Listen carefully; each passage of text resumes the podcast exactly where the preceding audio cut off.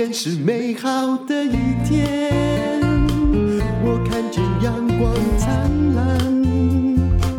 今天是快乐的一天，早上起床充满希望。欢迎收听人生使用商学院。我们今天请到了一位非常厉害的讲师来。教我们怎么样跟台积电学管理？为什么这家公司可以这么厉害呢？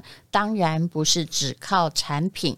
那么他是前台积电的主管，也是台积电里面最厉害的讲师彭彭建文。建文你好，哎，你好，院长好，各位人生实用商学院的同学好。嗯、哦，我是彭建文，很开心今天来上哦院长的节目。那你可不可以先告诉我们，你在台积电是呃？几年到几年，然后做过什么样的职务？然后还有现在，现在是品硕创新管理顾问公司的创办人啊。对哦，我是在两千二零零一年的六月中进台积的。对，然后呢，我在二零一一年六月中离开台积，所以大概在台积大概待了十年。对那我在台积呢，哦。大概待了五个主要的工作哈，第一个我在生产跟制造，那其实台积的生产跟制造其实还蛮忙的哈，每天都要开生产会议。然后呢，后来我就转到台积的品质部门，嗯，对，那台积的品品质部门有一个中央单位，那时候我就在中央单位开始讲讲问题分析与解决的课程，所以呢，那时候呢就成为台积电内部的讲师。对，那之后呢，我又跑去内呃业务跟行销部门。哎，台积电里面人才济济，我们都知道了。对为什么你后来就是专注于问题的分析跟解决？OK，哦，应该是说我在研究所的时候呢，呃，我是中原大学工业工程的。那工业工程其实它传授有一些都是问题分析解决的方法论，嗯、所以呢，我在研究所的期间其实就。呃，被我的老板有点洗礼啊，嗯，所以我对系统性的方法论在解决问题其实蛮着迷的，嗯，对，所以呢，我这个跟商学院比较相似，对，比较就供应链的管理，对不对？对工业管理跟商业管理其实基本上你们是技呃，就是说呃，他需要的专业技术高，但是其实理念是一致的。对，嗯、那以前我们在念工的时候呢，我们的系上是说训练我们成为一家。工厂的厂长，这也本来是你的人生目标，对不对？也也，诶、欸，短暂目标，哎哎，长期目标，我还是希望当两岸的讲师跟培训啦。哦哦，对，那因缘机会，后来我就，其实我当时进到台积这个屏保部门当内部讲师，哦，其实也花了一点时间，因为台积内部在轮调的过程中，还是要花一点，哦，花花一点 effort。嗯，对，你是第几年才当上内部讲师？第四年。哦，那也很快的啦，对不对？而且其实我觉得你在一堆理工科的人中，你找到你的特色，就是说真的，理工科的人哦，他们的口才也不好，也许他们，我该怎么说呢？就是他们也许能够解决能力的问，解决问题的能力也很强，对，但是如何把他这个。问题能够传授或宣扬给其他的人，那就是另外一回事。哦，有可能，对不对？因为他们都是比较偏百分之百的理理工脑嘛。嗯，对。那我有做一点转换啦。那其实也跟我个人特质，因为其实我蛮活泼的，也蛮乐观的。是，对对对。你听他的声音就知道了哈，有一种微笑曲线出现。好，那我们今天先来讲说，呃，这个问题其实。也许你没有机会进过台积电，也许你也买过台积电的股票，但是我们现在来学一下台积电的管理精神哈，叫团队的共振效应啊，而且彭建文为他下个主题叫台积电的奥秘做法。好，那要谈这个之前，我我我想先用生活化的例子来跟大家分享什么叫共振效应。比如说，哦、呃，这阵子的 COVID-19，那很多小家庭呢，哦、呃，可能就会因为防疫的防疫的做法有点不太一样，嗯，所以我认识一个朋友，他们家有两个女儿，嗯，对，那这两个女儿跟他的太太其实非常的小心，她每次去外面，不管是逛街啦，还是搭捷运，回到家一定从头消毒到尾，嗯，但他的父亲呢，对这种对这种消毒其实就很差不多。也很随便，是对，因此呢，因为这样的东西在家里就产生了一些争吵，嗯，对，那我就把它俗称就是，呃，这个家庭在 COVID-19 的过程中，其实大家看法的频率有点不太一样，所以它的共振效应不太一样，对，比较这意思，哎，对对对。那我告诉你，每一个家庭的共振效应都不一样，没错，亲子之间共振效应也不一样，对不对？对对。但最重要的要点就是说，不要太大的就。不一样没关系哈，不要那个波长还互相抵触。所以呢，一般我们都会达成一个协商啊。嗯、那协商一个一个家庭就会比较和谐。嗯，OK。那回到台积是这样子哈，台积的执行力蛮强的。对，常常我被很多人问到说：“哎，建文老师，请问一下，为什么台积的执行力那么强？”嗯，对，比如说呃，在去年有多强？你可不可以告诉我们？因为我们没有跟台积买过晶圆，你知道吗？就比方说有一个客户来，台积可以回应成什么样子？有多强？好，那我用两个两个例子好了，比如说哦，晶圆厂在建厂哈，大部分的全球的大厂，大部分要花两年时间把一个厂建起来，台积大概花八个月。我的妈喂！嗯，大概花三分之一而已。对，三分之一。那第二个就是台积的产品的交期，大致上也是竞争者哦，大概又快了百分之四十 percent。哦，这样我们就懂了。那按良率呢？对不对？你哦，良率良率是应该是最受大家称赞的吧？对对对，良率是这样子哈。良率一般比较先进的制程，一般的良率其实都不高。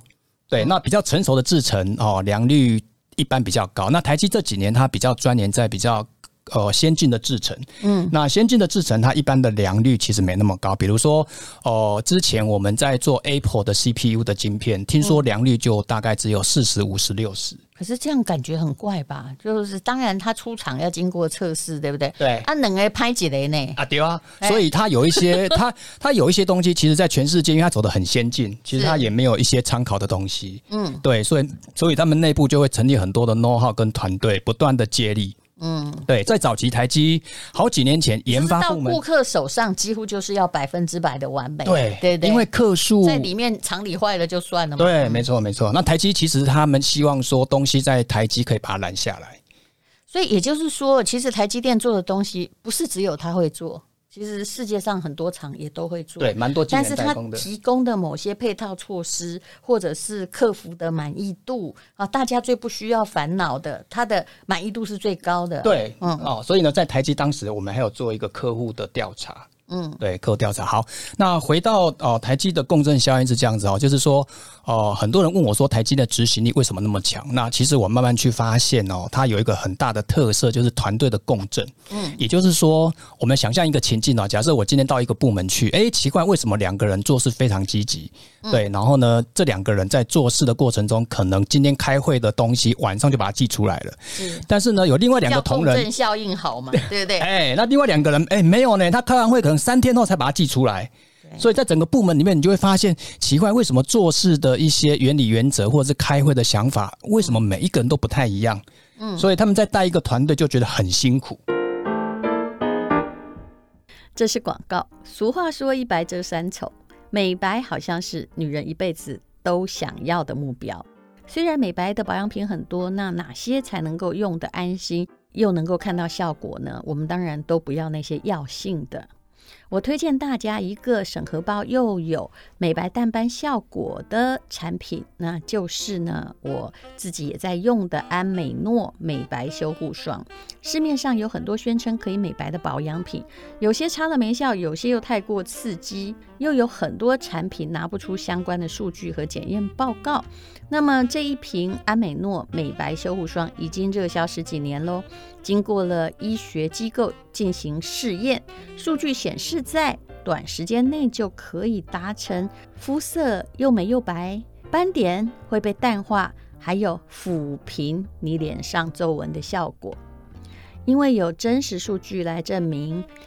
而且又荣获了台湾最高荣誉 SNQ 国家品质标章，这是不可以骗人的哦。所以成为很多艺人口耳相传的美白冻龄乳霜。安美诺美白修护霜不含 A 酸、不含果酸等刺激性的成分，敏感肌的人也可以放心使用。那通常呢，使用方法就是在用了化妆水之后，擦上薄薄的一层。它的乳霜质地很滋润，但是并不油腻，轻拍几下就可以吸收。因为它里面还添加了珍珠粉，擦上去肌肤会透出自然亮白的柔焦感，就算没上妆，气色也会特别明亮。建议大家可以早晚擦上薄薄的一层，帮助你让你的斑点诶变淡了，然后呢，改善你的暗沉的肤色。让你的素颜看起来比上妆还好看。现在安美诺美白修护霜正在举办周年庆，除了有下单礼，满额礼还可以抽顶级的花燕窝六瓶。活动只到十月底为止，有兴趣的朋友可以看看这集文字栏上的链接哦。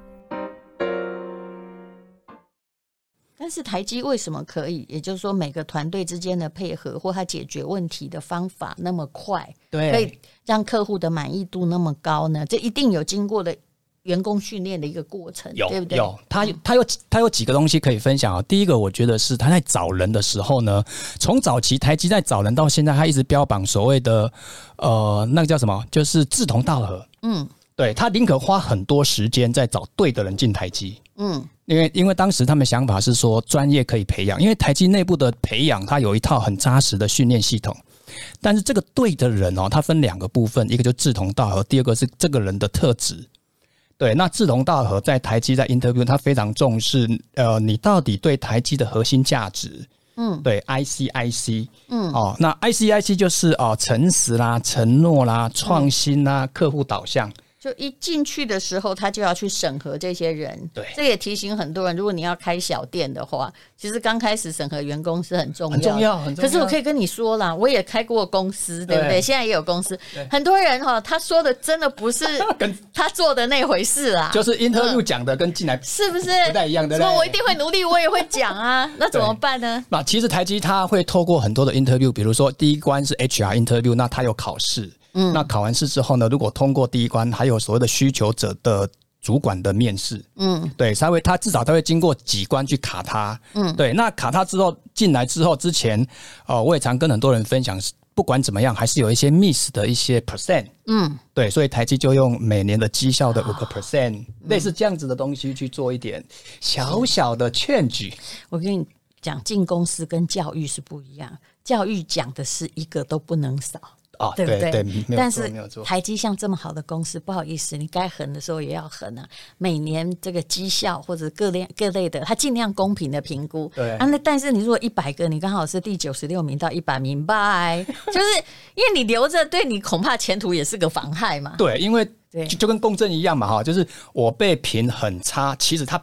并不差，你知道吗？是，只是在台积的同才里面，相对你比较差啊，或者是说我的频率波长跟你们不太对，对，对不对？对，反而有我这样的人存在，会影响到你们公司的整体发展。有可能，但是我也认识一个人，后来离开台积之后，其实他发展非常好。比如说，他跑去当幼稚园的园呃园长，就是他不适合那个公司文化，因为他的特质是爱心，是啊，哦，然后爱心在你们应该不是很绩效嘛，对不对？爱心不在，不在，不在台积的绩效里面。对啦，我们的我们里面没有爱心两个字。对对对，对。所以就是，其实这种筛选也是让选错行的人啊，拍谁立刻给你找。其实有时候我就觉得说，公司也是这样，就是该忍当然要忍，该狠哈。要狠，该留要留。那为什么你一定要狠呢？有时候不是说你给他薪水就不耽误他，有时候你这家公司一直给他薪水，但你一直耽误他，他也一直耽误你，对不对？对，互相耽误自己。嗯，对。所以这一个我觉得蛮呃蛮不错的。好，第一个。那第二个呢？我们一进去的时候呢，你会发现整个企业文化有一件事情很重要，就是他在谈任何事情都会谈一个方法论。对，然后后来我有问我主管说，为什么台积一进来要讲方法论？他跟我讲一个例子，他说呢，每一个都是清大、交大，每一个人在解决问题都有他的逻辑跟方法。嗯，请问建文，如果我没有一套方法论教大家，我怎么管理整个团队往前走？好，那你这套方法论，我相信那个可能是比较适合工业管理之类的。但是你可不可以把我们就是用日常生活的例子来解释一下？就是说。比如说，我们家里就是个台积电的话，对对对，那怎么样的简单方法论会让我们对平？OK，比如说，假设我今天哦，我假设我们家有个小朋友好了，那这一次呢，考试数学可能考八十五分，嗯，对，那妈妈就觉得说，哎，你怎么考八十五分？对，你考不及格，嗯，那我们家小朋友觉得很奇怪，我八十五分怎么会不及格？嗯，原来妈妈的目标定九十五分，哦，OK，但是碰到我之后呢，哦，我是一个比较爱心的爸爸，我说你很厉害啊，因为在我的内心，我觉得你八十分、七十分就很厉害了，所以第一件事情，我们就会开始做问题的定义的一个瞄准。嗯，对哦，原来我们哦，我跟我太太在看问题的目标不一致，是，所以对他而言叫问题，对我而言不叫问题。对，那我们你们两个一定要协调，不然小孩会莫衷一是。对，对对，所以呢，一样在组织内部，我们就会写到什么叫问题。嗯，对，那我们就把一个简单的公式，就是问题叫现况跟目标的差距。嗯，所以这一句话就深根到台积的每一个人，问题叫现况跟目标的差距。哦，所以你一一进台积电，如果你是要进去伪装是台积电的人呐、啊，对不对？你就要说好，现在我们来讨论一下现况跟目标的差距，对，对不对？如何进行持续改善的方案？对，我这样讲就像台积电，没错，很像。好，那在家庭里面，如果按照台积的方法，就他就会开始问哦，请问八十五分，嗯、对你为什么考八十五分？你告诉我是你对了哪些题目？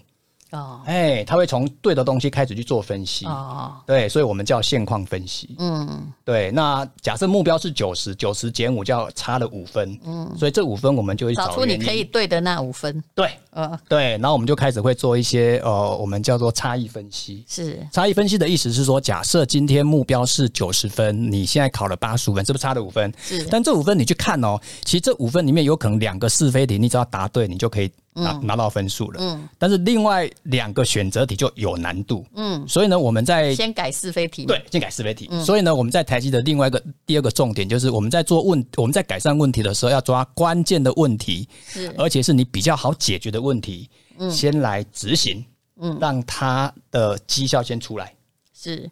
我觉得这个好像有一次我在问我们商学院的同学说哈，现在假设你的小孩都要联考了，只考三科了，那他现在呢，在剩下的这个三个月时间可以读书，他的国文九十分。哦，英文呢六十分，数学十分，请问你这个大部分时间要用来搞哪一科？哦哦，对，很像，很像，很像，是是对，很像。结果我的答案是，其实你不应该搞那个十分，分的，因为你已经很阿达、很白痴了，你才会搞十分，拉不起来，拉不起来，拉不起来。那你也不应该搞那个九十分的，因为那个九十分，你在它也就是那个十分，当然工业管理上可能不一样，是，是。可是呢，你那个六十分的。表示你还有点天分，你还有机会吧？对，对，对，你这可以搞个三十分。但你如果很多人不懂，他会把全部的力气去搞那个十分的，结果因为没天分，他可能到最后只搞个二十分，对，对不对？如果万一你万一五分，让你更挫折感更大，其他又糟蹋了。对，没错没错。其实，在台积也大概这样子啊，就是说，哦、就是说我们在解决问题，其实我们在快，因为因为他很要求快速。嗯，对，快速把问题解决。所以呢，既然叫快速，所以我们一定会抓我们比较能够解决问题的那一块，对我们而言是比较简单的。是。好，那完之后呢，我们可能就会去找原因，然后寻找对策。对，所以这样子的方法其实就是类似台积在解决问题一个很简单的方法，就是先把问题做确认，然后确认完之后呢，我们稍微把问题描述一下，然后呢，针对现况来了解哪个地方还可以改善的空间。嗯，然后进而。哦，希望下一次考试的时候呢，可以从八十五分拉到九十分。那因为什么？为什么台积它一开始不会拉到什么九十八、九十九？因为台积它很要求持续改善，是他觉得很多东西其实持续改善，把地基打稳。他也不是个完美主义者，就是妈熊爱几把火，因为那个也很困难。对，嗯，所以他觉得持续改善这个文化，其实，在台积，那持续改善文化，它就有点类似共振效应。你想想看哦，嗯、我们的部门有做持续改善，别的部门没有做持续改善，嗯，对，那部门跟部门之间，其实我们还是会做一点角力，是。对，那其实它会互相影响哦，是，就大家一起奋进嘛。这就好像一个孩子蛮难教的。那如果两个孩子，哎，他们有个比较，可能会有一些竞争心理。如果他们同质性高，他们的竞争态势就会越来越，越正面，好吧？是啊，那个波长就会越来越相似。这样，所以台积的共振有一个东西，就是标杆学习的共振。嗯，对，厂跟厂之间，如果大家有看台积，台积有什么二厂啦、五厂啦。哦，那二厂的厂长跟五厂的厂长，他们也会互相去对准或校正。其实你们这个优点是竞争又合作，对不对？标准答案是 好厉害，院长好厉害哦！就是这个就是台积电的管理方式，因为他只是在求进步嘛。那事实上，我觉得呃，不管是不是台积电这么大公司，其实小公司或者是呃一般哈，这个人也家里家人也是一样嘛。其实彼此也还是要有一点。啊，竞争又合作的关系，对，没错。哦、不然不然就是我永远很强，我就把那个弱的人哈一路扶，结果你越来越这个残障性越来越高，对不对？台积蛮要求团队的，但是他有时候呢也蛮凸显哦个人主义，他希望个人主义跟团队取得一个 balance。嗯，对，所以哦、呃，所以呢，台积在团队的共振的过程中，其实他除了团队之外，因为共振过程中有可能你会发现一两个非常优秀的人才。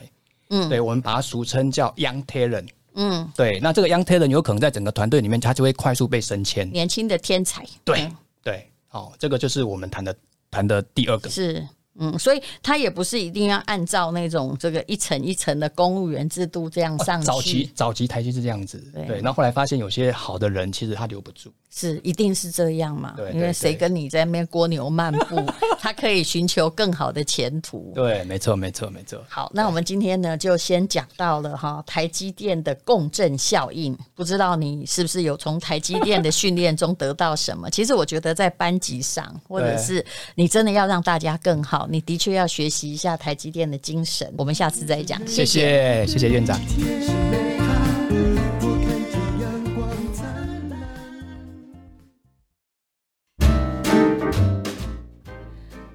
现在呢，呃，彭建文他自己也有开课。如果你想要跟台积电学习更多的话，当然他也会持续来我们节目来资讯，你自己告诉大家吧。OK，好，我目前呢有针对系统性的问题分析与解决有一个呃方法的认证班，请大家呢可以在品硕创新的官网去寻找 PJ 法的公开课程，欢迎大家来报名哦。PJ 是哪两个字啊？呃，Problem and Judgment。好，OK，那请大家去搜寻哦，品硕哈创新三个口那个品硕士的硕，谢谢大家，谢谢。